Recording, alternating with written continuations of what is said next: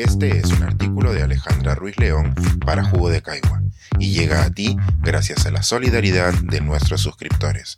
Si aún no estás suscrito, puedes hacerlo en www.jugodecaigua.pe. Pensar en grande, como el Perucetus.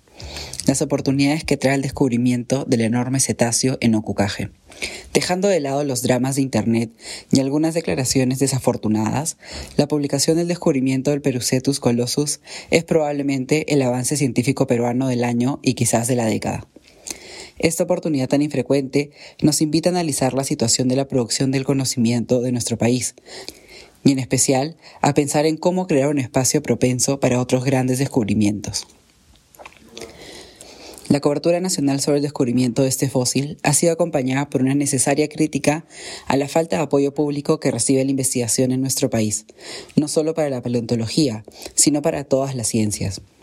Como lo mencionó Mario Urbina, el descubridor de este fósil y de tantos otros que contamos en nuestra haber nacional, en determinadas ocasiones sí han habido convocatorias nacionales que incluyen a la paleontología.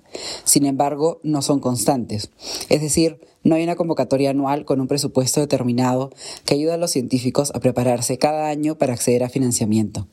Este no es un dato menor, pues la ciencia necesita planificación y mantenerse en el tiempo.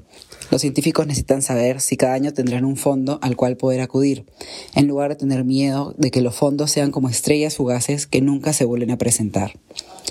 Los fondos que necesita la investigación científica no solo deben ser estables en el tiempo, sino también generosos en cantidad.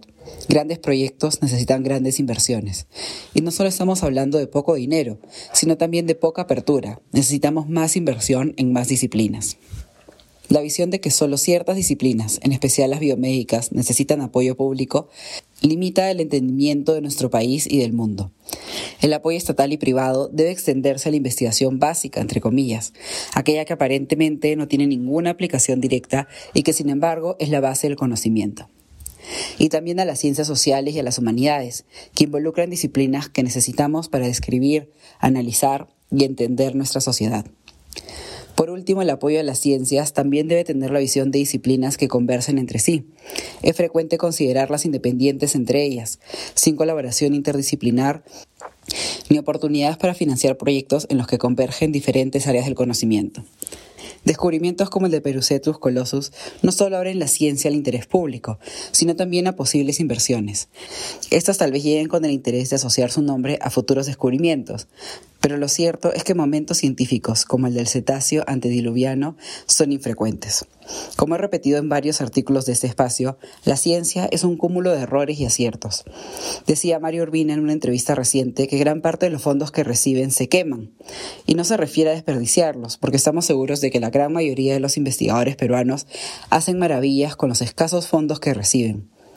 Lo que el paleontólogo indica es que gran parte de los fondos no llevan a ningún resultado positivo todos los días en el desierto, en el laboratorio o analizando data, no llevan a un artículo científico. Pero el error, los caminos sin salidas y las enseñanzas sobre qué no repetir es una parte crucial para el conocimiento científico. Entender este aspecto de la ciencia ayudará a que las inversiones en ella abracen los errores y los intentos fallidos, en lugar de exigir solo momentos de éxito y fama científica. Tal vez pensemos que estas conversaciones son muy negativas para acompañar un momento de orgullo nacional. Sin embargo, no podía ser de otra forma. El trabajo de paleontólogos involucrados en este proyecto no se da gracias al contexto político y económico peruano, sino que ocurre a pesar de él. El paleontólogo Aldo Benítez, que participó en el equipo detrás de este descubrimiento, ha explicado en sus redes que un problema que también están enfrentando son las invasiones de terrenos que ponen en riesgo futuros descubrimientos en esa zona del desierto peruano. Este no es un peligro privativo de ellos.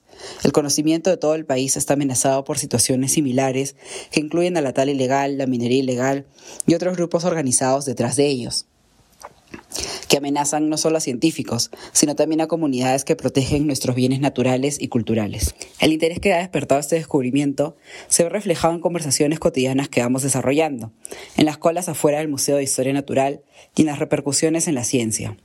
También se notan nuestras esperanzas de que sea un catalizador para mayor apoyo público, pero también para más opciones de especialización en esta disciplina y otras de carácter científico. Si empezamos a ver detrás de las nubes que crea nuestra situación nacional, podríamos empezar a soñar con un repotenciado Museo de Historia Natural que reciba los fondos para continuar la labor de divulgación que viene haciendo hace más de un siglo. También podríamos soñar con un gran centro de investigación y divulgación de paleontología en Ocucaje, un lugar que no solo atraiga a científicos de todo el mundo, sino también que nos invite a todos a descubrir nuestra historia en el lugar que la aloja y no solo en la capital. No es difícil imaginar a otros países con una visión más comercial de la ciencia, como Estados Unidos, que con un hallazgo tan grande como el de Perucetus Colossus ya estarían moviendo engranajes para construir un museo, hoteles, rutas turísticas y actividades para niños alrededor de este descubrimiento. Tal vez no necesitamos un Disney en la zona, pero sí un espacio para que la propia comunidad conozca la investigación que se realiza en su terruño y para que los científicos que trabajen en ella tengan las facilidades de investigación que requieren. Como su nombre lo indica, el Perucetus Colossus está unido a nuestra identidad nacional. Su nombre esconde las grandezas de nuestro pasado, el trabajo constante de nuestros científicos y la precariedad de nuestras instituciones. Pero, y es lo más importante, nos recuerda que la ciencia y el Perú no son antónimos. Pensar, escribir, editar, grabar, coordinar, publicar y promover este y todos nuestros artículos en este podcast o sin cobrar. Contribuye en www.jugodecaigua.pe barra suscríbete y de paso espía como suscriptor nuestras reuniones editoriales.